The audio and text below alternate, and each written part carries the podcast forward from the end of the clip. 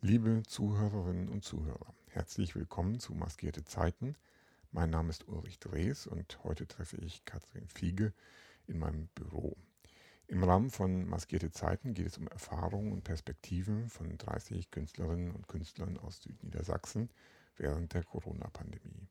Das Projekt besteht zum einen aus großformatigen Porträtfotos, die im zweiten Halbjahr 2022 im öffentlichen Raum in Göttingen und Südniedersachsen gezeigt werden und zum anderen aus Gesprächen wie diesem, die hier auf Kultures, der Kulturwebsite des Landschaftsverbandes Südniedersachsen, abrufbar sind.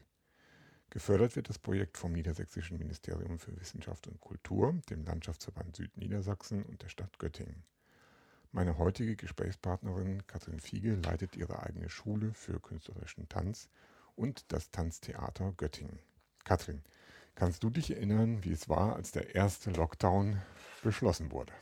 Ja, das war wie eine Vollbremsung. Ne? Bis zum Schluss hatte man ja noch gehofft, ne, dass man da irgendwie so dran vorbeischrammt. Aber nein, dann war es schwarz auf weiß, dass wir dann die Nachricht bekamen. Und dann hieß es erstmal, okay, alle informieren ne, im Umkreis, ne, dass keine Unterrichte, keine Trainings mehr stattfinden und warten, was kommt. Mhm. Wie viele Schüler, Schülerinnen äh, betraf das dann in dem Moment? 250. Wow.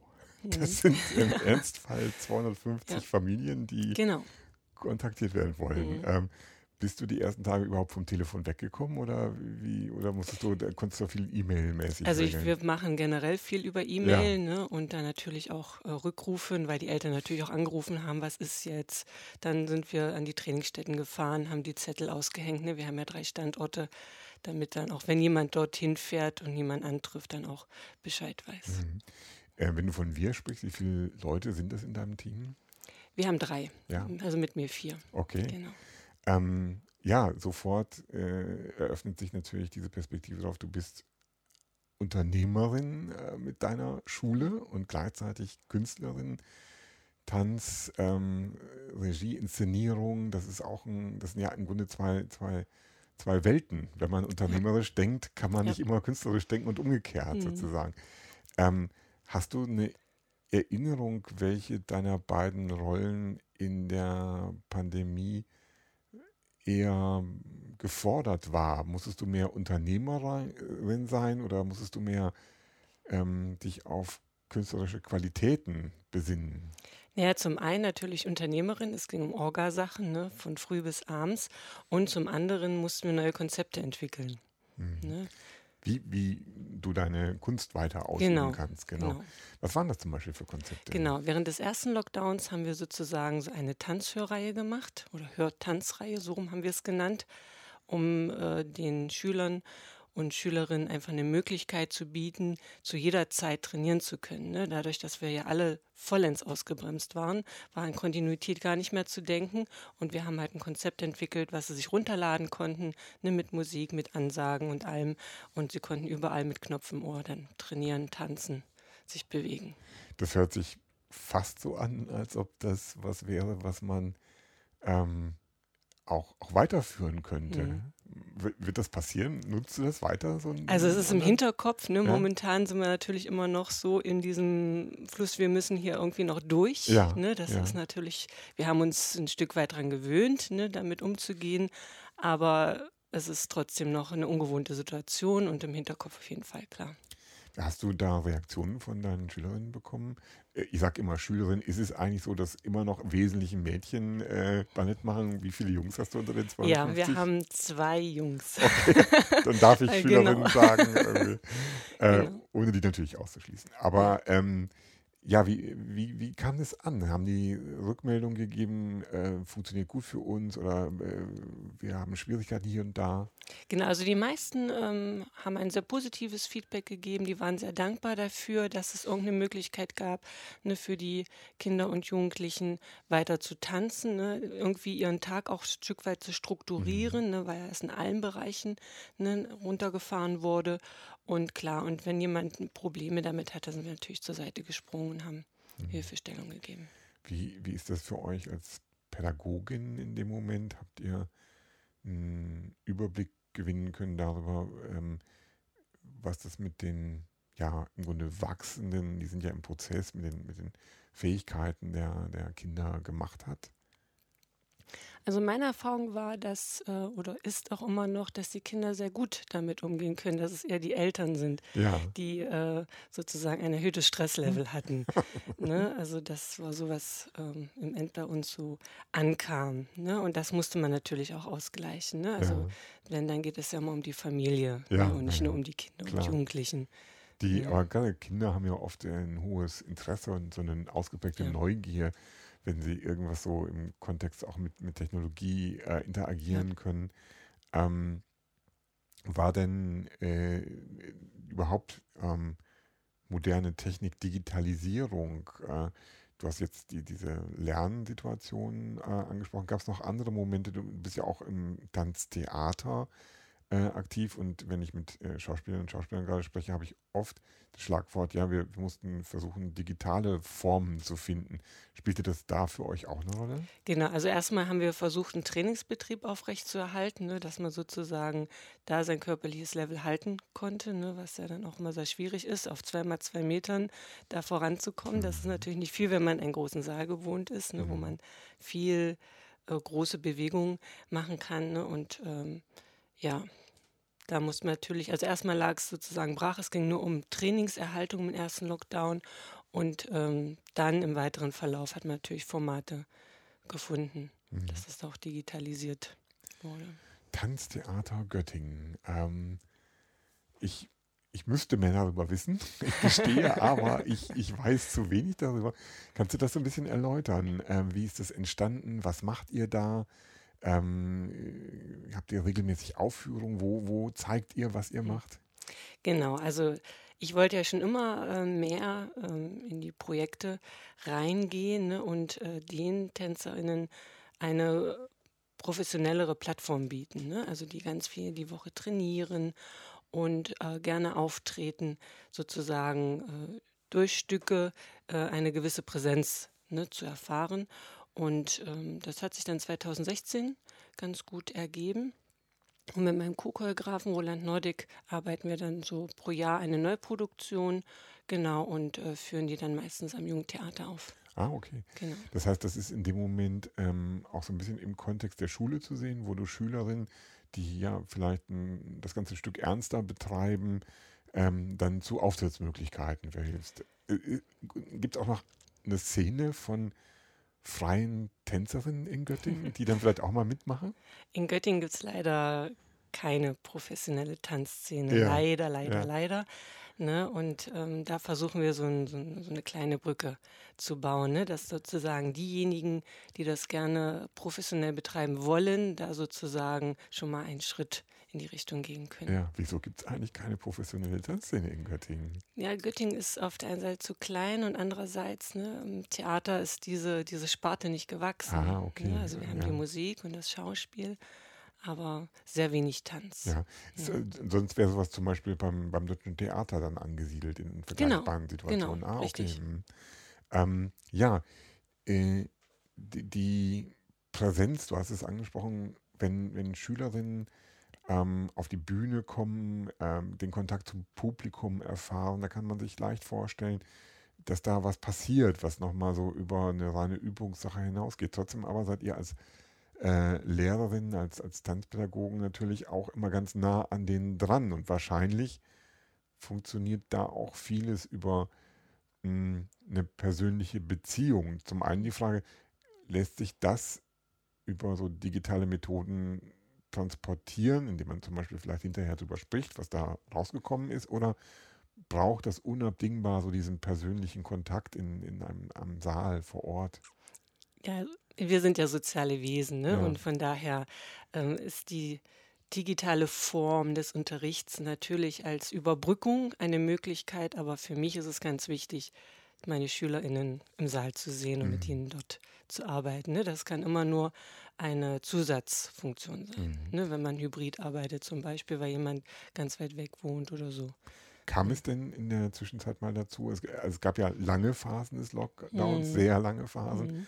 Aber zwischendrin gab es ja auch mal so die ab und an stattfindende Lockerung. Hast du deine Schülerinnen auch mal sehen können? ja. ja. Ja, also zwischen dem ersten und zweiten Lockdown haben wir den ganzen Sommer genutzt. Ne? Ja, wir haben den Sommer ja. durchgetanzt draußen. Ne? Und wenn es schlechtes Wetter war, auch mal drin, haben wir alles aufgemacht, ne? um einfach die Möglichkeit haben, uns zu sehen, zusammen zu tanzen, natürlich unter den entsprechenden Bedingungen mit Abstand. Und, aber das hat gut funktioniert. Wie ist das? Kommt man seinen Schülerinnen äh, bei dieser Arbeit sehr nahe? Also weil ähm, Tanz als Ausdrucksform hat natürlich die, die Komponente Technik und Fähigkeiten, die man sich aneignet, aber es ist ja eine Kunst. Man drückt ja auch immer Persönlichkeit aus, persönliches Sein und Befinden mhm. auch aus. Ähm, hast du da in der Zeit, mh, hm, gerade vielleicht auch im Verhältnis zu vorher, Veränderungen wahrnehmen können, dass du so merkst, okay, das macht hier auch was mit den Kindern, äh, die ich jetzt wiedersehe nach ja. einer Lockdown-Phase? Also das ist auch wieder ganz unterschiedlich. Ne? Manche waren unverändert ne? und bei manchen hat es natürlich schon was gemacht. Ne? Und da muss man natürlich dann sehr sensibel mit umgehen ne? mhm. ne? und da wieder sanft anfangen. Okay. Ähm, überhaupt diese, ähm, diese Geschichte, wie bringt man Kinder dazu, sich auf einer Bühne zu entfalten. Also das ist ja oft auch eine für Erwachsene auch eine hohe Hemmschwelle, irgendwo rauszugehen und zu sagen, ich, wenn man nur was erzählen soll, ist es ja oft schon so, dass da, da eine Aufregung ausbricht. Aber jetzt soll man plötzlich quasi auch noch eine, eine, eine Fähigkeit präsentieren. Das ist ja dann mit einer ganz anderen Anspruchssituation auch seitens des Publikums irgendwie verbunden. Ja. Ähm, Gibt es da Geheimnisse in deiner Zunft? Wie, wie, wie, wie bringt man äh, ja, so junge Mädchen dazu, das dann zu machen? Ja, also die Sicherheit erwirbt man im Saal ne? und über kleine Schritte, ne? also die ganz kleinen durch offene Stunden. Und so werden sie peu à peu an die Bühne gewöhnt. Ne? Und das, was wir sozusagen im Unterricht lernen, ne? durch ähm, na, durch Vorstellung, wie es ist, auf einer Bühne zu sein, bringe ich mich ja in diese Stimmung ne, und kann dann damit auf der Bühne besser umgehen, weil die Aufregung muss sein. Ne? Das bringen ja. wir ihnen auch bei. Ja. Ne, dass es gut ist, aufgeregt zu sein, ja. dass es nichts Schlechtes ist, sondern man braucht diese Anspannung. Okay. Ne, und dann können die meisten damit auch umgehen. Kann man, äh, kann man Schülerinnen, äh, ich weiß gar nicht, in welchem Alter geht es los bei dir?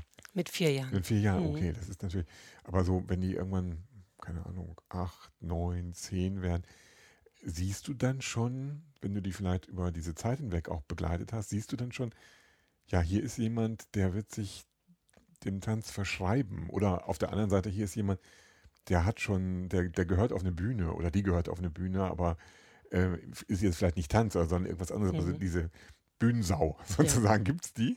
Ja, das sieht man schon sehr, sehr früh. Ja. Ne, und das beobachte ich dann auch sehr genau und äh, frage auch immer mal nach, ohne das direkt anzusprechen, weil das muss von innen kommen. Man ah. muss es richtig wollen. Ja. Ne, erst dann ähm, gehe ich mit dem Kind in die Richtung. Okay. Mhm. Ähm, das ist dann dieser Schritt, wo man dann äh, so in die Vorbereitung vielleicht auch ja. auf ich, da folgt dann immer ein, ein Studium äh, sozusagen an, an, das, was du machst, ist dann der logische Schritt. Wenn man wirklich mhm. tanzen will, geht man dann an eine Hochschule und bewirbt sich da irgendwo. Genau. Ähm, ist das so die, ist das das, das große Geheimnis, ähm, wie man das schafft? Oder ähm, kannst du sagen, okay, wenn ich hier jemanden habe, der, es wirklich will, von dem ich glaube, er bringt das nötige oder sie bringt das nötige Talent mit, die nötigen Fähigkeiten mit, dann, dann klappt es auch mit der Aufnahme oder wieso, wieso die Quote?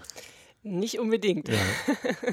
ne, das kommt ja immer darauf an, ne, für welche Schule ja, bewerbe okay. ich mich, ne, was suchen die für Typen. Ah, okay. ne, das ist auch ganz wichtig. Und dann probiert man es.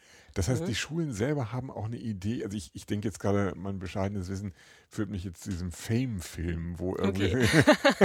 okay. wo man so denkt, so, okay, da müssen die jetzt alle so vortanzen. Und da, die suchen auch bestimmte Typen, die Schulen. Ja. ja. Okay, das ist ne, Also die Schulen ja. haben ja auch ein Profil. Ne? Ja. Die Paluca Hochschule für Tanz in Dresden zum Beispiel ist äh, etwas breiter aufgestellt, ne, was äh, das Repertoire angeht. Ne? Wenn ich an die Stuttgarter John Granko Schule gehe, ne, dann ist es natürlich klassischer. Ah, okay. Ne? Und je nachdem, in welche Richtung ich gehen möchte. Hattest du bei Ausbruch der Pandemie Schülerinnen, die so in diesem Prozess drin waren, die du direkt auf so eine Aufnahmeprüfung gerade vorbereitet hast? Ich denke, das wird auch nicht ständig so sein. Oder? Da muss man immer mal abwarten, bis da einer auf. Gab es da gerade wen? Zum Glück nicht. du sagst zum Glück nicht, weil äh, das wäre nämlich meine nächste Frage gewesen. Sind diese äh, Hochschulen, haben, haben die einen Aufnahmestopp erlebt in der Zeit oder wie funktionierte das für die, weißt du das? Na, die sind auch ganz schnell auf digitale ah, okay. umgestiegen. Mhm. Genau, auch dass die Auditions dann digital waren, ne, dass man sozusagen alles hingeschickt hat. Okay. Und dann haben die auf diesem Wege ja. Du bist jetzt auch jemand, der ähm, Aufführungen äh, inszeniert, der, der mhm. Stücke entwickelt sozusagen. Ähm, wie ist das, wenn man gleichzeitig eine, eine, eine, Schule leitet? Dann hat man ja wahrscheinlich einerseits so diese Idee, ähm, man möchte möglichst viel, vielen der eigenen Schülerinnen die Möglichkeit geben, da so mitzumachen. Gleichzeitig hat man dieses große Altersspektrum von Vierjährigen bis zu mhm. 17, 18 und wahrscheinlich noch älter. Ähm, wie ist das, wenn du ein Stück rangehst? Sagst du einfach, okay, ich habe jetzt den Anspruch, es müssen irgendwie alle mitmachen können oder hast du auch immer eine klare künstlerische Idee, wo du dann sagst, dann mache ich vielleicht auch mal einen Abstrich, weil hier passt vielleicht auch nicht alles so. Also wie, wie macht man das? Ähm, also es soll schon jedem die Möglichkeit gegeben werden, auf mhm. der Bühne zu stehen. Das mhm. ist mir sehr, sehr wichtig. Und ähm, ich würde das nicht als Abstriche bezeichnen, sondern das ist ja genau mein Job. Ah, ja, okay, ne? natürlich. Es für jeden ja. möglich zu machen ja, ne? und ja. jedem das Material zu geben, was er braucht, womit er künstlerisch umgehen kann. Ne? Und das sehe ich als meine Aufgabe an und das funktioniert recht gut. Dein Co-Choreograf, ist der auch im Kontext deiner Schule unterwegs oder kommt der dann nochmal von außen dazu? Nee, der kommt von außen. Okay. Genau. Äh, wie ist das für den dann? Das muss ja auch ähm, faszinierend sein, wenn der im Normalfall nichts mit, mit äh, 250 Schülerinnen zu tun hat. Und dann ja, das ist ja, die Schule ist ja das eine und das ja. Tanztheater das andere. Ja. Also da sind wir ja momentan ähm, zu sechs, also immer so sechs bis acht ah, okay. Tänzerinnen. Ne? Das mhm. ist ja ein ganz kleiner, intimer Raum ja. sozusagen, den wir da haben. Und da können wir natürlich auch ganz anders arbeiten. Da kann man wirklich arbeiten wie in einer Company. Ah, okay, ne? Also es gibt eigentlich doch eine professionelle Tanzszene. Eine kleine, aber am jungen Theater Feine. kann man sie sehen. Äh, apropos junges Theater, äh, nehmt ihr, wie nehmt ihr da gerade die deren Situation wahr? Die sind ja hm. aus ihrem Haus raus. Äh, bietet die, die Realschule die gleichen Möglichkeiten? Nee, du schüttelst mit dem Kopf. Nein, leider nicht. Ne? Da okay. geht es uns wie dem jungen Theater ja, okay. selber, dass es natürlich nur eine Studiobühne ist ne? Mhm. und nicht mehr und nicht weniger. Gut, dass es die gibt, aber es muss natürlich ganz schnell dafür gesorgt werden, ja. dass man ins alte Haus zurückkommt ja, das mit den ich. Möglichkeiten. Das ne? glaube ich. Ähm, ja, aber äh, nochmal zur, zur Pandemie. Dann vielleicht nochmal so ein bisschen zu dir als Unternehmerin. Ähm, da gibt es ja ganz viele Aspekte, die man da letztendlich im Auge haben. Man muss irgendwie den eigenen Betrieb ja aufrechterhalten. Äh, man muss irgendwie mit den eigenen Kunden, in dem Moment den Eltern, in Kontakt bleiben, damit die nicht alle Schülerinnen von der Schule nehmen. Dann gibt es irgendwie diese ganze Thematik staatlicher Unterstützung, um die man sich wahrscheinlich auch nochmal kümmern mhm. muss. Ähm, wo, wo war für dich da das wichtigste Arbeitsgebiet? Ja, das Wichtigste sind immer die Schüler. Ja. Also Schülerinnen, genau. Also das ist immer Priorität Nummer eins und alles andere muss ich unterordnen. Auch mhm. wenn es natürlich viel Zeit in Anspruch nimmt. Ne? Also da war, hat man schon mal so einen 16-Stunden-Tag. Ne? Das war in der Pandemie leider normal, ja. ne? um alles unter einen Hut zu bringen. Also das ja. muss man sich auch klar machen. Andere Leute sagen, aber ich konnte nicht mehr arbeiten. Ich, hatte, ich habe Bücher gelesen, mhm. Spaziergänge gemacht du hattest 16-Stunden-Tage. Ähm, wenn du von dieser Position aus sozusagen dann auf die Kunstszene guckst, ähm, wo äh, viele so Selbstständige sagen, ich habe keine Auftrittsmöglichkeiten mehr, ich, äh, ich kann vielleicht Fortbildungen machen oder sowas ähnliches, habe ich häufig gehört. Oder eben auch andere sagten, nee, ich habe völlig umgesattelt oder eben auch gar mhm. nichts gemacht. Diese, diese Bandbreite. Ähm, hast du dir vielleicht manchmal im Stillen gewünscht, oh, ich wünschte mir auch, ich hätte vielleicht ein bisschen weniger zu tun und könnte jetzt ja. auch mal spazieren gehen. das ist ja, die Spaziergänge, die haben ja dann doch sehr gefehlt, wo mhm. ich dachte, ja, jetzt gehen sie alle schön, weil es war ja tolles Wetter während des ja. ersten Lockdowns. Ne, aber dann ging ich dann eine halbe Stunde in meinen kleinen Topfgarten und dann war die Welt auch wieder okay. in Ordnung. ähm, aber hast, hast du äh, diese, diese ähm, ganze Thematik staatlicher Unterstützung, ähm, äh, war das für dich hm, effektiv? Hast du damit was anfangen können? Gut, am Anfang war es ja ein großes Tohuwabohu. Ne? Mhm. Also keiner wusste ja so recht, wo es lang geht. Jeder hat ne, versucht, da in, an Informationen zu kommen und man hat sozusagen mit der Gießkanne versucht zu helfen, was mehr oder weniger effektiv war. Aber als dann das Programm Neustadt Kultur aufgelegt wurde, dann haben wir sozusagen als Kulturbranche einen Lichtblick gesehen. Ne? Das mhm. war ein sehr gutes Mittel und ist immer noch ein gutes Mittel, weil es ja weitergeht. Hast du ähm, vielleicht durch deine Vernetzung in der Branche ähm, einen Überblick darüber, ob die Pandemiejahre jetzt tatsächlich Strukturen beschädigt haben? Also so in dem Sinne, dass was ausgefallen, weggefallen ist, was jetzt auch nicht zurückkommt? Oder glaubst du, dass im Grunde genommen die, ähm, die, die Phase eine war, in der viele Härten da waren, in der den, der eine oder andere vielleicht auch aufgegeben hat, dass im Großen und Ganzen die Kulturszene einigermaßen drüber weggekommen ist?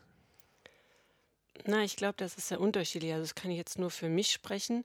Ne, es ist eine harte Zeit gewesen und wird auch noch eine Weile nicht ganz einfach sein. Aber man lernt damit zu leben. Ne? Also ich bin da grundsätzlich immer sehr positiv eingestellt ne, und versuche immer das Beste aus einer Situation mhm. zu machen. Mhm. Ne, so hat sie auch sein mag. Mhm. Überhaupt ähm, auch so ein Faktor, der in Gesprächen öfter mal ähm, zutage kommt, diese Situation, viele Künstlerinnen und Künstler, wenn die anfangen ähm, mit ihrem Beruf, wenn die so einsteigen, stehen die ja oft erstmal vor der Frage, wie ziehe ich das jetzt so auf, dass mhm. ich davon auch leben kann am Ende genommen. Du wirst auch nicht gleich drei Standorte gehabt Nein. haben und 250 Schüler, sondern irgendwie auch klein angefangen haben. Ähm, hattest du damals schon äh, so diese Idee, ja, ich will im Grunde das machen und ähm, das braucht jetzt eine Weile, bis ich da an dem Punkt ankomme und ich werde viele Umwege und Hürden gehen müssen? Oder hattest du so einen klaren Businessplan? Also, ein halbes Jahr jetzt, äh, ein Jahr später passiert das und in zwei Jahren bin ich da. nee, auf keinen Fall. Ne? Ich wusste natürlich, äh, ähm, was ich arbeiten wollte, ne? dass ich unterrichten wollte ja. und noch ganz viel Projekte machen wollte und Choreografien entwickeln wollte. Aber wie sich das entwickelt, das habe ich auf mich zukommen lassen. Ne? Und das war mir auch ganz klar, dass man zehn Jahre erstmal probieren muss. Ne? Und mhm. das ist eben auch ganz wichtig. Man muss eben auch seinen Stil finden. Ne? Man hat natürlich eine gute Ausbildung genossen, aber trotzdem muss man sich erstmal finden. Ne? Und da waren die zehn Jahre nach dem Studium für mich sehr, sehr gut, dass ich überall mal reinschnuppern konnte, viel ausprobieren konnte, um dann zu sagen, jetzt ist Zeit. Okay. Äh, kannst du dich noch daran erinnern, wie das anfing mit deiner äh, Schule? Also, also an die, die erste Location, wo du unterrichtet hast, an, an die ersten. Wie lange machst du es jetzt überhaupt auch? Wir haben nächstes Jahr unser Zehnjähriges. Äh, ja, ja. ist schon eine Weile her. Also, also vor zehn Jahren, äh, kannst du dich an deine erste Klasse noch erinnern? Ähm, na, ich habe ja hier schon unterrichtet ah, im ja, Raum okay. Göttingen. Ne? Also dadurch ähm, war das kein kompletter Neuanfang, ah, okay. ne, sondern es war ein fließender Übergang. Ja, ne? Und das hat den Einstieg dann auch leichter gemacht. Alles klar. Ähm, wenn du, jetzt möchte ich ein bisschen so, wir springen mal zwischen Unternehmerin und dann ähm, dir als Künstlerin, wenn du über die Pandemie nachdenkst, hast du da mal das Gefühl, dass deine Schülerin oder auch du den Wunsch gehabt, ein, ein Stück zu machen, ähm, sich irgendwie tänzerisch mit der Corona-Erfahrung auseinanderzusetzen? Gab es da Wünsche, die an dich herangetragen wurden? Hattest du selber welche? Ähm, eigentlich gar nicht. Ne? Also ich interessiere mich immer eher für die Zwischentöne. Ah. Ne? Nicht für das Große, was auf einen so einstürmt, ja. ne? sondern was passiert so hier und da an der Seite ja. oder dazwischen. Okay. Das finde ich viel interessanter. Was, was ist ja. in den letzten zweieinhalb Jahren dazwischen passiert? Na, ich kann über unser letztes Stück vom Tanztheater reden, ne? Zeitlinien. Ja. Ne? Also es geht äh, generell um verschiedene Zeitlinien, ne? um ähm, um die Thematik, was einem passiert im Laufe eines Lebens, ne? was passiert zwischen Geburt und Tod und darüber hinaus. Ne? Also diese Kreisläufe haben wir versucht darzustellen und da haben natürlich in die verschiedenen Facetten und auch, ne, wie fühlt man sich, äh, wenn man sozusagen äh, wenig Kontakte hat. Ne? Ja. Stichwort Kontaktbeschränkung, was alles so auf uns einstürmt die letzten zwei Jahre. Ne, wie sind wir damit umgegangen? Ne, wie kann ich das körperlich ausdrücken? Ne? Also das sind dann eher so die Verstehe. Seiten, wo wir rangegangen sind. Zeit und Corona ist ja irgendwie auch so eine merkwürdige Geschichte. Mhm. Man hat dieses Auf und Ab zwischen Lockdowns und kein Lockdown, zwischen Öffnungen, ja. Hoffnungen und wieder zusammenbrechenden Hoffnungen. Gleichzeitig flüchten sich ganz viele Menschen in so tägliche Routinen, die natürlich auch irgendwie Zeit relativ schnell vorbeigehen lassen, weil man immer so das Gleiche macht, ist ein ja. Tag wie der andere und zehn oder 20 Tage ist dann auch ein bisschen egal. Mhm. Wie hast du die Zeit ähm, erlebt? Ging die 16 Stunden Arbeitstage, ging die für dich rasend schnell ja. vorbei? Also für mich ähm, jetzt äh, während ich die Zeit erlebte, rasend schnell. Im Rückblick äh, kommen mir die letzten zwei Jahre wie fünf Jahre vor. Ah, okay. Weil man so viel machen musste, ja, ne? auch ja. was nicht so im Alltag vorher gängig war. Ja, okay. Mhm. Ähm, hast du, wenn du so dir das anguckst, hast du das Gefühl, was über dich gelernt zu haben in der Zeit? Resilienz. das auf jeden Fall. Ja, also in, in, meiner Wahrnehmung muss jemand, der 250 Schülerinnen betreut, schon ziemlich resilient sein. Mhm. Aber du hast noch dazugelernt, sagst ja, du. Ja, auf jeden Fall. Ja, okay. Und ähm, hast du hast du was Überraschendes erlebt? Also was, wo du so gedacht hast, okay, das hätte ich jetzt gar nicht erwartet. Also überraschend fand ich äh, am Anfang diesen irren Zusammenhalt. Ne, also das, da war ich sehr positiv überrascht, ne, dass wir wirklich alle zusammengerückt sind und gesagt, hui, wir packen das. Ne? Mhm. Ne, so. so bitter es auch sein mag, ne, das ist eine Sache. Und wir dachten ja auch, naja, im Sommer, da haben mhm. wir es geschafft, ja, ne, ja, da waren wir noch so. Ne, und dann, als der zweite Lockdown kam, dann fing die wirklich anstrengende Zeit an, ne? weil ja. es ja so ein halbherziger Lockdown ja. war. Ne? Und dann wurde man von Monat zu Monat vertröstet und am Ende waren es für uns Künstler siebeneinhalb Monate mhm. und dann mhm. konnten wir langsam wieder starten. Mhm. Ne, das war ne, der erste Lockdown, den empfand ich gar nicht so schlimm. Ich fand den zweiten viel, viel anstrengender. Das höre ich oft, also dass da eben mhm. tatsächlich die Sache einfach äh, für viele so an, an die Grenze äh, ja. geführt wurde. Ähm, das mit dem Zusammenhalt ist auch spannend, weil ähm, mir ging es auch so. Es, es, gab ja diese ganzen Initiativen, Einkaufshilfen ja. und alle haben aufeinander geachtet und sowas. Ähm, das hatte was äh, so sehr Menschliches, so mhm. Soziales sozusagen. War das für dich auch ähm, bei deiner Arbeit spürbar? Da ist ja oft nochmal was anderes. Da geht es dann irgendwie so um Geld, da geht es um Organisation, da müssen Dinge funktionieren. Ähm, hast du da ebenfalls so eine Stimmung gefunden? Alle sind drauf aus, einander zu helfen? Oder mhm. war das auch schon erstmal so, nee, das eine ist das und wir müssen jetzt hier Business as usual machen? Na, das ist ganz unterschiedlich. Ne? Also wir hatten natürlich, die meisten ähm, sind natürlich zusammengerückt, aber es waren natürlich auch Ängste, hm, die man aushalten ja, musste ja. und die auch an einen herangetragen wurden. Ne? Wird das Geld reichen für hm. den Monatsbeitrag und so? Ne? Und da haben wir natürlich auch versucht, Lösungen zu finden, ne? Hm. dass es dem Kind weiter ermöglicht wird zu tanzen. Hm. Ähm, die, die Phase, ähm, die, dieser lange Lockdown sozusagen, ähm, hat man da manchmal das Gefühl, ähm, man möchte aufgeben. Also dass man sagt so, ne, jetzt, ich habe keine Lust mehr. Ähm, wir fangen was ganz anderes an. Ich unterrichte jetzt Mathe. Mathematik. Auch eine kleine Leidenschaft. ja, du, ähm, du, magst Mathematik? Ja, ich mag sie ganz gerne. Okay. Genau. Ähm, naja, also sicherlich äh, spukt immer mal hier und da sowas ja. äh, und sagt, oh ja, hast du jetzt noch die Kraft und willst du das jetzt noch? Und es war ja nicht die Arbeit an sich, sondern die äh, politischen Einflüsse, ja. die einen dann wirklich ja. Äh, ein bisschen schon fertig gemacht haben. Ne? Und ähm, was mich dann auch immer sehr geärgert hat an der Politik, ne, dass sie nicht Vorsorge getragen haben, ne, dass mhm. Bevölkerungsschutz überhaupt keine Rolle gespielt hat die letzten 30 Jahre und man da sozusagen reinstolperte und also gewisses, ein gewisses Chaos hätte nicht sein müssen. Man hätte da ein bisschen koordinierter sozusagen mhm. agieren können mhm. und nicht nur reagieren. Mhm. Ne? du hast dich am Ende nicht aufhalten lassen. Du bist immer noch da und immer noch dabei. Ja. Aber jetzt müssen wir nochmal über Mathe sprechen. Also ich habe das jetzt eben so rausgehauen. Und du hast eine ähm, Mathematik und Tanz. Äh, gibt es da eine Beziehung? Ich weiß nicht, ob es da eine Beziehung gibt, aber ich kenne viele Menschen, die beides sehr lieben. okay. Ähm, Weil es um Präzision geht, um. Na, vielfach auch um logisch, logisches um, Denken. Ah, ne? okay. Und wie man an Probleme rangeht. Ne? Und ja, das ist so hochspannend. Mhm. ähm, jetzt jetzt äh, spüren wir im Kopf gerade, ich habe manchmal so schräge Verbindungen, aber ich denke jetzt an Tanz und dann denke ich an Ballett und dann denke ich an Russland. Ähm, und mhm. äh, denke dann aber jetzt nicht an den Ukraine-Krieg, sondern ich denke jetzt gerade an Schachmeister. Ah, äh, okay. We wegen Mathematik sozusagen. Also mhm. mir, da ist für mich auch logisches Denken und so. Ja. Und Schach und Mathematik hat für mich auch irgendwie was miteinander ja. zu tun.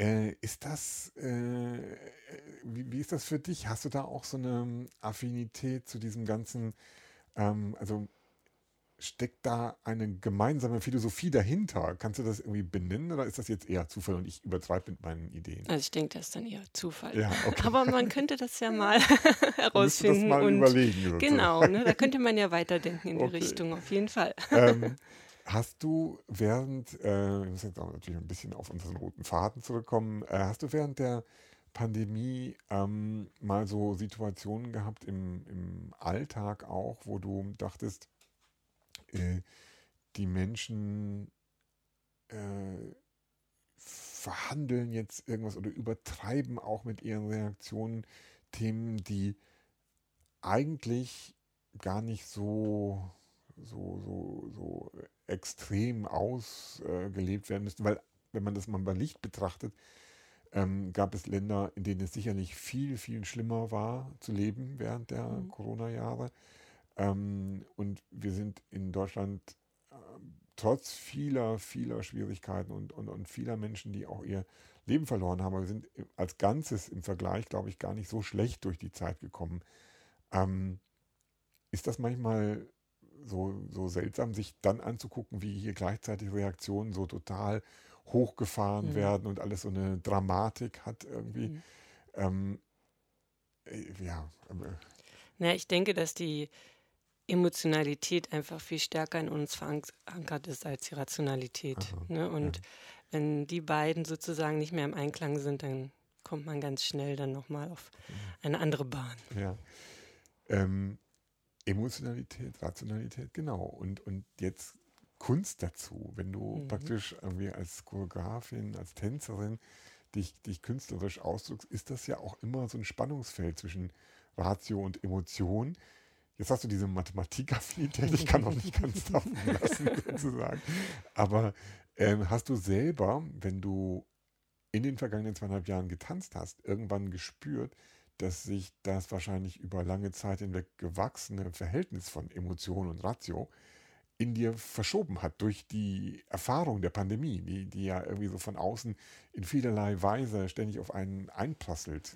Also in mir selber nicht. Nee. Nein. Also du hast nicht anders getanzt oder kein anderes Nein. Gefühl zum Tanz. Äh, Natürlich äh, ist, ist, man, ist man immer in Abhängigkeit zu dem, was gerade ist, ja. keine Frage, ja. aber es ist nicht verschoben ja. in dem Sinne. Ne? Okay. Und für mich als Künstler ist es auch immer ganz wichtig, andere Blickwinkel äh, anzusteuern, ne? mal von der anderen Seite zu gucken, äh, wie gehen wir denn jetzt an dieses Thema ran. Mhm. Ne? Und das mhm. ist mir mhm. eben ganz wichtig. Ne, dass es nicht nur diesen Weg und diesen Weg gibt, sondern wir gucken mal, ne, was gibt es noch weiter rechts und weiter links oder mal drumherum, ne, dass man da einfach einen schönen weiten Blick hat. Das ist ein bisschen ähnlich wie mit den Zwischentönen, finde ja. ich irgendwie sozusagen, wo du so äh, ja, dann auch auf den, dein Auge auf Sachen wirfst, die nicht, nicht ganz vorne stehen, ja. die, die so in den Lücken zu entdecken sind genau. irgendwie. Ähm, hast du diese Philosophie, die ja ähm, keine schlechte ist, während der zweieinhalb Jahre auch mal mit anderen Menschen so diskutiert? Also hast du so in Gesprächen, wir haben ja uns alle irgendwie immer über den Umgang auch mit der Situation unterhalten.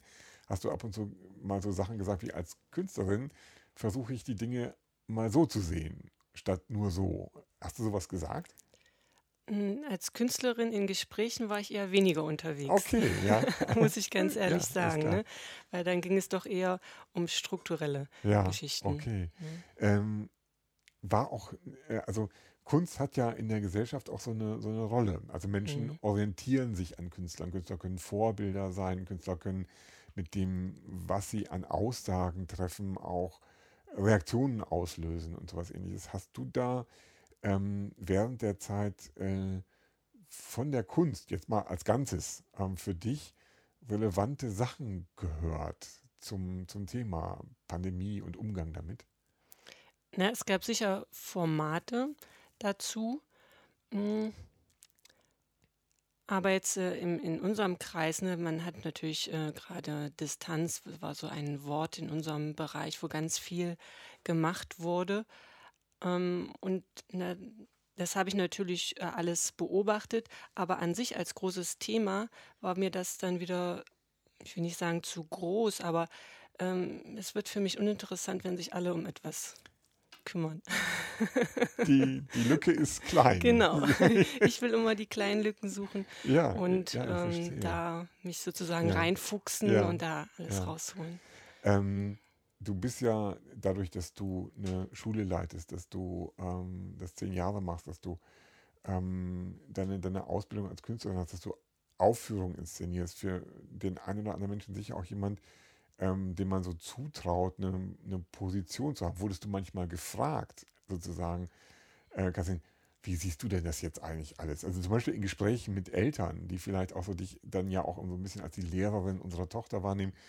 Frau Fiege, äh, was ist denn so Ihre Katrin, Meinung? Frau okay. Na klar, Katrin, super. Dann drehe ich mich um und gehe. Oder suche meine Mutter, ich weiß es nicht. Ich verstehe. Aber äh, äh, haben die dich gefragt? Ja, natürlich äh, gab es Gespräche und da gab es dann auch sehr, sehr unterschiedliche Meinungen. Ne? Und dann habe ich es zumindest als meine Aufgabe gesehen, äh, wieder den Blick zu öffnen und sagen, ja, derjenige hat den Grund, das so zu sehen und der so zu sehen und wie kann man das jetzt zusammenbringen im Sinne von, wie können wir miteinander leben und nicht gegeneinander leben. Ne?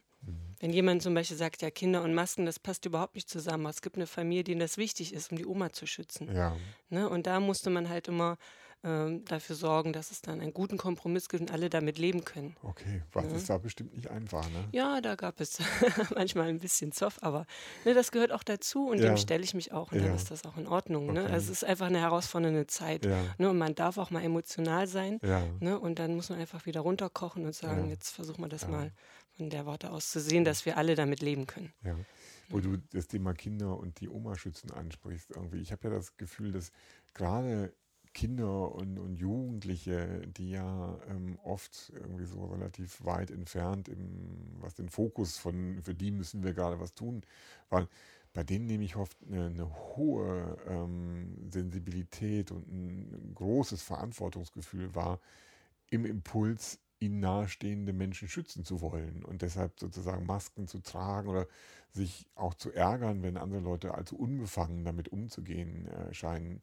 Ähm, hast du das auch so wahrnehmen können, dass bei den Kindern und Jugendlichen vielleicht dieses Verantwortungsgefühl äh, Älteren gegenüber ähm, vielleicht stärker ausgeprägt war, als man das gemeinhin so wahrgenommen hat? Na, ich hatte generell das Gefühl, dass den Kindern das gar nicht so viel ausmacht, diese Mhm. ganzen Hygienepläne. Natürlich war es manchmal lästig, keine Frage, ne? Mhm. Aber das war dann, also anstandslos wurden die Masken rausgeholt, wenn man in einen Raum ging, dann wurden sie aufgezogen. Mhm. Und dann hat man sozusagen, als am Anfang äh, die ersten Öffnungen waren, jeder seinen Platz eingenommen. Wir mussten ja ganz viele Abstände einhalten. Das Mhm. war in Ordnung. Ne? Wir haben sozusagen immer wieder das Beste aus der Situation gemacht und waren froh, uns im Saal sehen zu können ne? und miteinander tanzen zu können.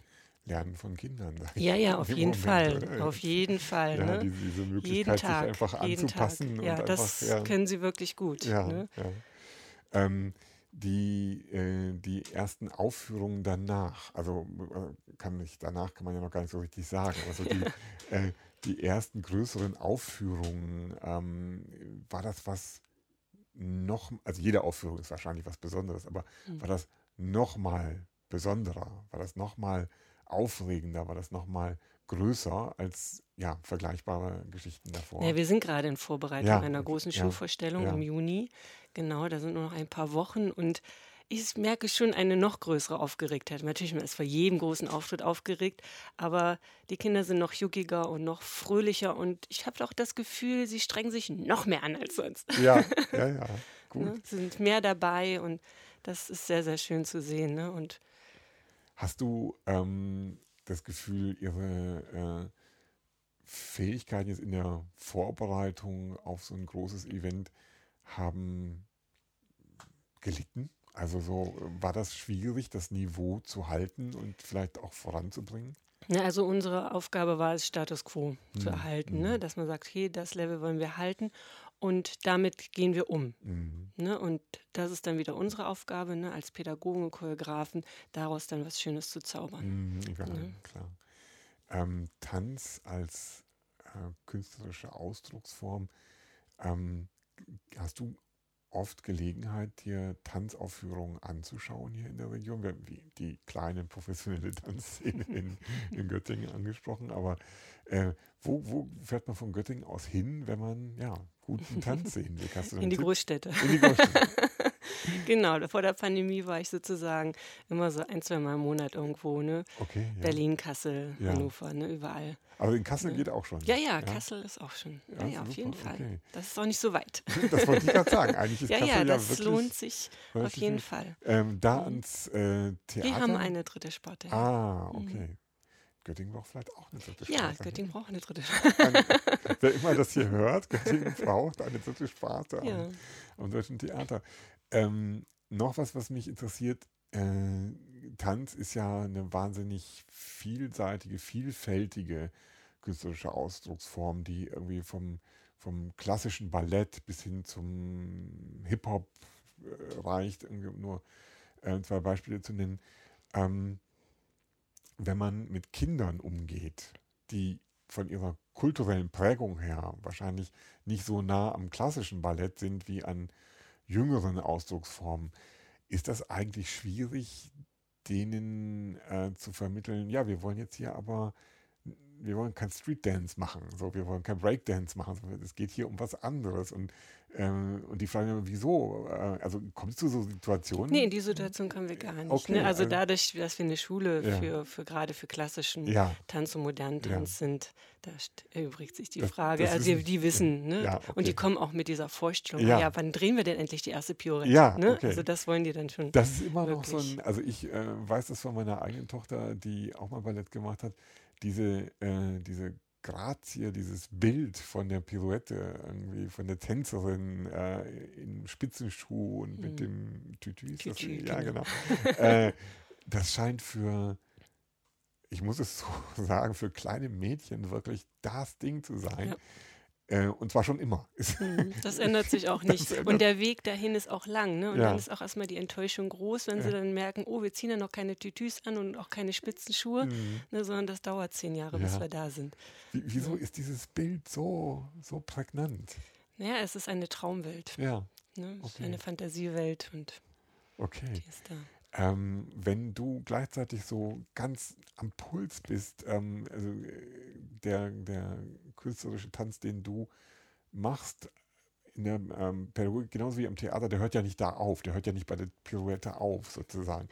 Ähm, wo finden da gerade die ähm, die, die, die wichtigen Strömungen statt. Also so, wenn du so über äh, diese Sparte von Tanz nachdenkst, in, gibt es Länder, in denen irgendwie so die, die entscheidenden Künstlerinnen zu sehen sind? Gibt es Schulen, an denen gerade das neue Ding vermittelt wird?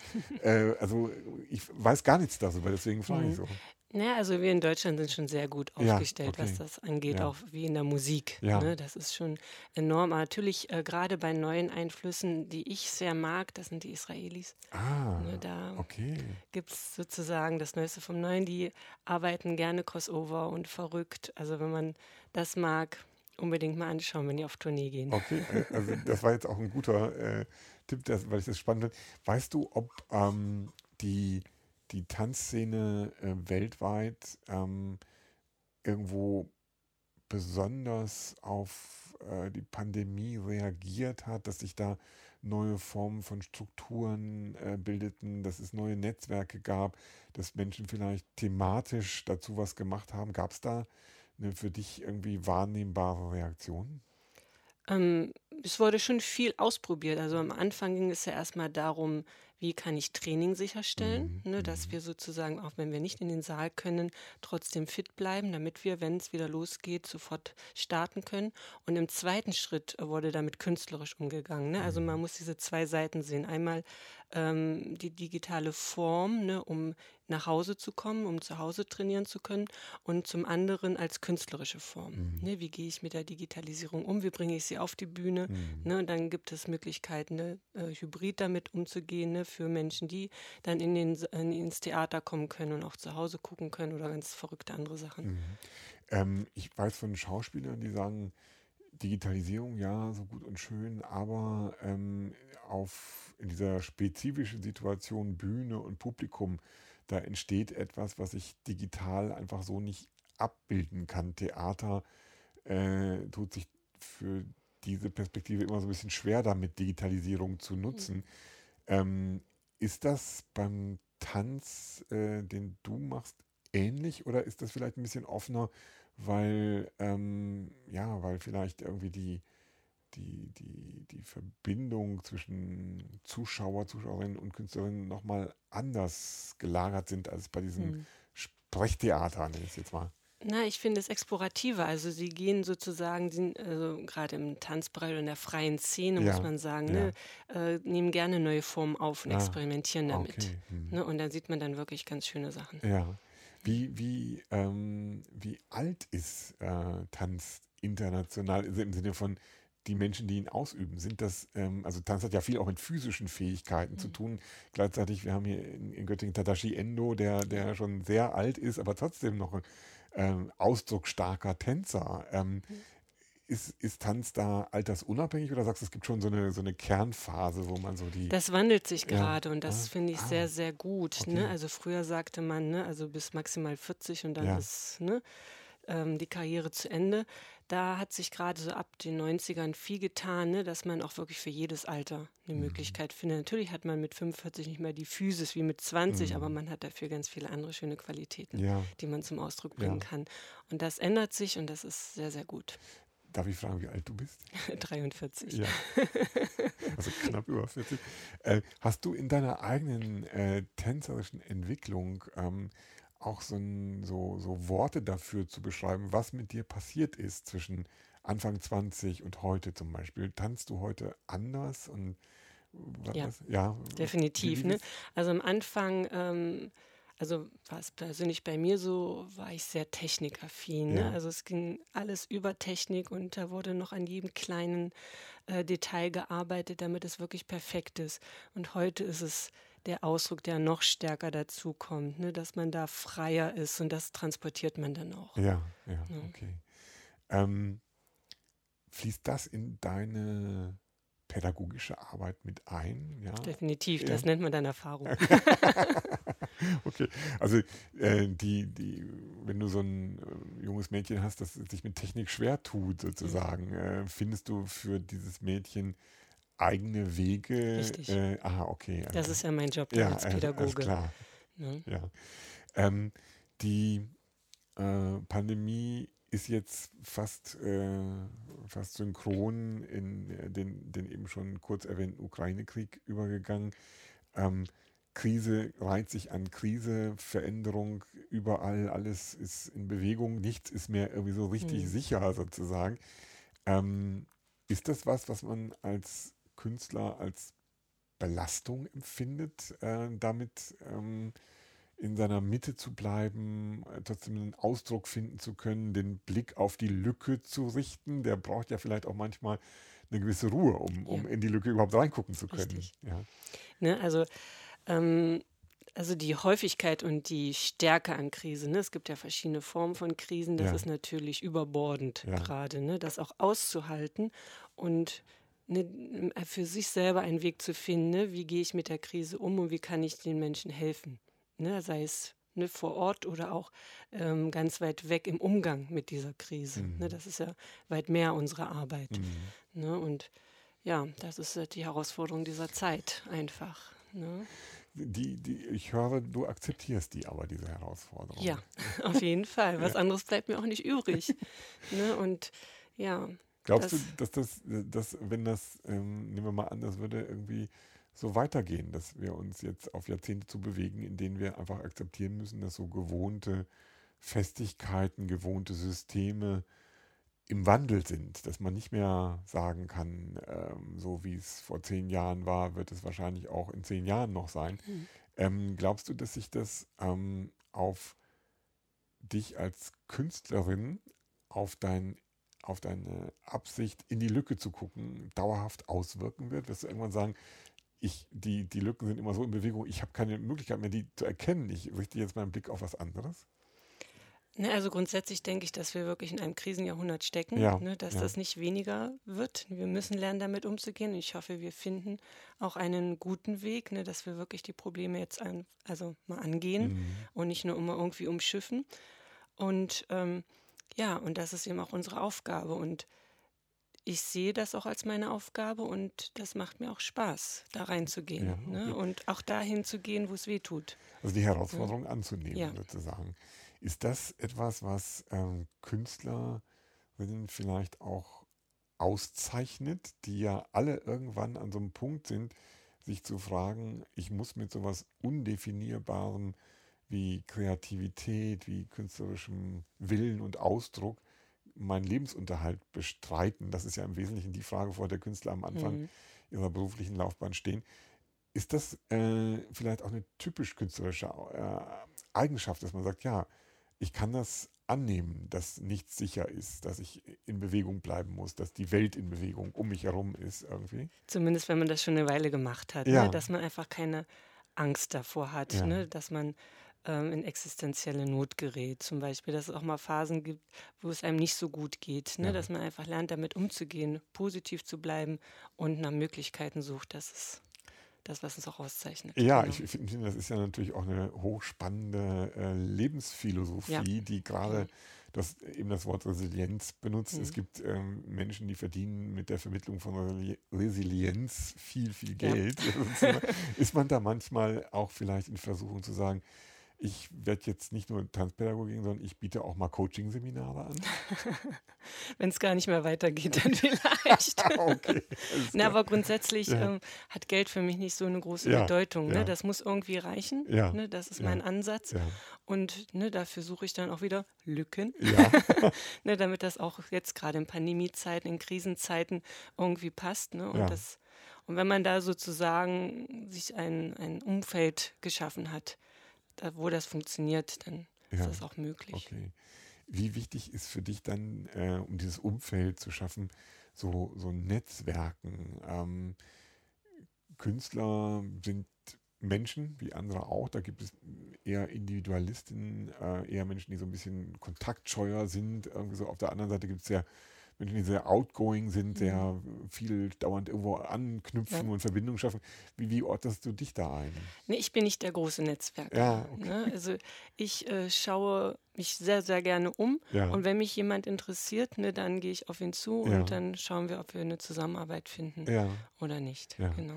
Ist das was, wo du ähm, sagst, wenn du die Menschen so anguckst und ob sie dich interessieren, ist da äh, wichtig, wie du die als, ähm, also so, wie du deren, deren Ruf wahrnimmst auf der einen Seite, also dieses, dieses Außenbild mhm. sozusagen, ähm, ist da die, wenn es um Künstlerinnen geht, die künstlerische Arbeit wichtig? Also sagst du, okay, deren Arbeit interessiert mich, gefällt mir, oder ist es eine rein persönlichkeitsabhängige Frage? Ich glaube, das ist so eine Mischung Aha. aus allem. Ja. Ne? Und äh, wenn man natürlich länger miteinander zusammenarbeitet, muss auch die persönliche Ebene ja. ein bisschen passen. Ne? Ja. Sonst funktioniert das nicht, gerade wenn man sich so sozusagen mit seiner Arbeit nach außen positioniert. Ne? Das ist auch was sehr, sehr Persönliches. Mhm. Ne? Das ist jetzt nicht nur ein Zahlenblock, den ich von A nach B schiebe, mhm. ne, sondern eine Thematik, mit der ich mich für manchmal über viele Monate, manchmal Jahre mhm. beschäftige. Ist es wichtig, wo du diese zeitliche Dimension ansprichst, dass du dir Netzwerke aufbaust mit Menschen, mit denen du wirklich langfristig zusammenarbeiten willst? Oder geht es eher darum, dass es für einzelne Projekte gut funktioniert? Das kommt auf das Projekt ah, an. Ne? Also man hat Menschen, die begleiten ein Jahre ja. ne? und dann hat man wieder äh, Kooperationspartner, die sind für ein, zwei Projekte dann dabei, weil das Projekt es gerade erfordert, ja, ne? diese spezielle okay. Arbeit. Ähm, wir haben so langsam den Bereich erreicht, wo sich unser Gespräch dem, dem Ende nähert. Hast du während der Pandemiephase mal so Dinge erlebt, die dich total erschüttert haben? Also so ganz ähm, nah an dir dran, Sachen, wo du sagst, ähm, da hätte ich überhaupt nicht gerechnet, im positiven wie, wie negativen Sinne. Ähm, Gab es mhm. da mal so Momente, wo du sagst, die bleiben dir jetzt vielleicht in Erinnerung? Ja, also das, was äh, am meisten für mich in Erinnerung bleibt, sind diese Kontaktbeschränkungen. Das hat mich am meisten sozusagen auch getroffen. Ne? Ja. Also, dass man sozusagen nur noch per Telefon oder auf anderem Wege in Kontakt treten konnte, die nicht persönlich waren. Mhm. Das war das eine. Und äh, im persönlichen Umfeld auch diese Tendenzen, die dann sehr auseinanderwichen von den eigenen Meinungen. Ne? Da gehen wir dann in die Extreme. Ja. Ähm, und wenn man das dann im eigenen Umfeld hat, das hat mich dann schon sehr getroffen. Ne? Mhm. Man dachte, du kennst diesen Menschen schon 20 Jahre, ne? was ist denn da passiert? Ne? Ja. Ne? Und dass dann auch keine Gesprächsbereitschaft mehr da war, das war dann noch der nächste, viel schwierigere Schritt. Ne? Also man kann ja unterschiedlicher Meinung sein, das ist das eine, aber miteinander sprechen und das auszudiskutieren, wenn das nicht mehr möglich ist. Das war dann schon, wo ich öfter mal durchatmen ja, musste. Es ist für mich tatsächlich auch eine der, der einschneidenden Corona-Erfahrungen gewesen, dass ich plötzlich so merkte, es gibt Situationen, wo mit Menschen scheinbar kein Gespräch mehr möglich mhm. ist, weil man irgendwie nur noch über Glaubenssätze ja. so diskutiert, als ob man über äh, Religion mhm. äh, sprechen wollte, was auch immer nur in bestimmten Kontexten irgendwie ja. möglich scheint. Ähm, und ist das etwas, du hast eben von einem Jahrhundert der Krisen gesprochen, wenn ich das jetzt mal mhm. so miteinander verbinde, ähm, ist das vielleicht auch ein Kennzeichen dieses Jahrhunderts der Krisen, dass wir uns in irgendeiner Art und Weise, ich habe da keine Erklärung für, aber in so eine Situation bewegt haben als Gesellschaft, wo es plötzlich möglich wird, dass wir, obwohl wir eigentlich alle im, dieselbe Sprache sprechen, im gleichen Land aufgewachsen sind oder zumindest in einer ähnlichen, mhm. vergleichbaren mhm. Kultur aufgewachsen sind, überhaupt keine Verständigungsebenen mehr finden können und einfach nur noch individuell irgendwelche Entscheidungen treffen, die dann zu Konflikten führen. Glaubst du, dass das da einen Zusammenhang gibt? Das wäre zu erforschen. Ne? Ja. Also ich finde die Frage schon sehr, sehr spannend. Ne? Das müsste man mal weiterdenken. Ne? Ja. Aber auf jeden Fall, ne? Krisen ziehen Krisen nach sich und wie gehe ich damit um? Ne? Und da sind, glaube ich, äh, wir Künstler auch gefragt, ja. ne? immer wieder äh, mal die Karte hochzuhalten und zu sagen, äh, stopp. Glaubst du, dass das funktionieren kann? Glaubst du, dass wenn jemand sozusagen äh, mit einer, also aus so einer komplizierten Diskurssituation plötzlich in eine Tanzaufführung geht, in eine Galerie geht und, und eine Ausstellung sieht äh, oder ins Theater geht, ähm, glaubst du, dass der innehalten kann, dass, dass Kunst eine, eine neue Ebene von möglicher Verständigung, wo sonst kein Gespräch mehr mhm. möglich ist, aufmachen kann. Ja, also ich glaube, das ist ganz, ganz schwierig. Also ob dieser Mensch dann auch ins Theater geht. Ne? Vielleicht muss dann die Kunst auch mehr in den öffentlichen Raum ah, gehen. Ja, okay. Und vielleicht findet man da wieder einen Weg über Kunst und Bildung, ne? diese ja. zwei Sachen zu verbinden. Ja. Ne? Kunst mehr, also das finde ich auch einen interessanten Gedanken ja. sozusagen, dass man sich vielleicht irgendwie so wünschen könnte, es wäre mehr Kunst sichtbar. Ja. Äh, die hat ja oft dieses, dieses äh, findet hinter Türen statt, ja. zu denen irgendwie nicht jeder den Zugang hat oder mhm. für die sich. Und kriegt ja noch was Elitäres ja, und das soll es ja nicht sein. Genau, es soll für jeden möglich sein, sich genau. anzuschauen. Ja. Das ist, ähm, das ist, finde ich, ein, ein, gutes Schlussthema. Ich äh, bedanke mich bei unseren Zuhörerinnen und Zuhörern, überlasse dir aber gerne das letzte Wort. Ja, ich habe zu danken für das Gespräch und auf die Kunst.